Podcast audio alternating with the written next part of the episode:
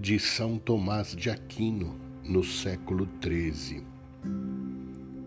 Ó precioso e admirável banquete, fonte de salvação e repleto de toda suavidade, que há de mais precioso que este banquete?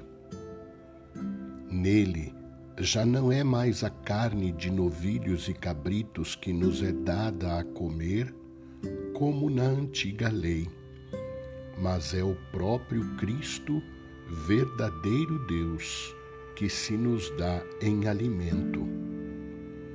Poderia haver algo de mais admirável que este sacramento? De fato, Nenhum outro sacramento é mais salutar do que este.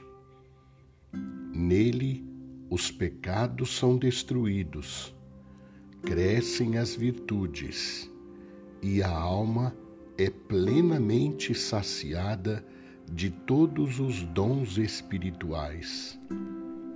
É oferecido na Igreja pelos vivos e pelos mortos para que se aproveite a todos o que foi instituído para a salvação de todos.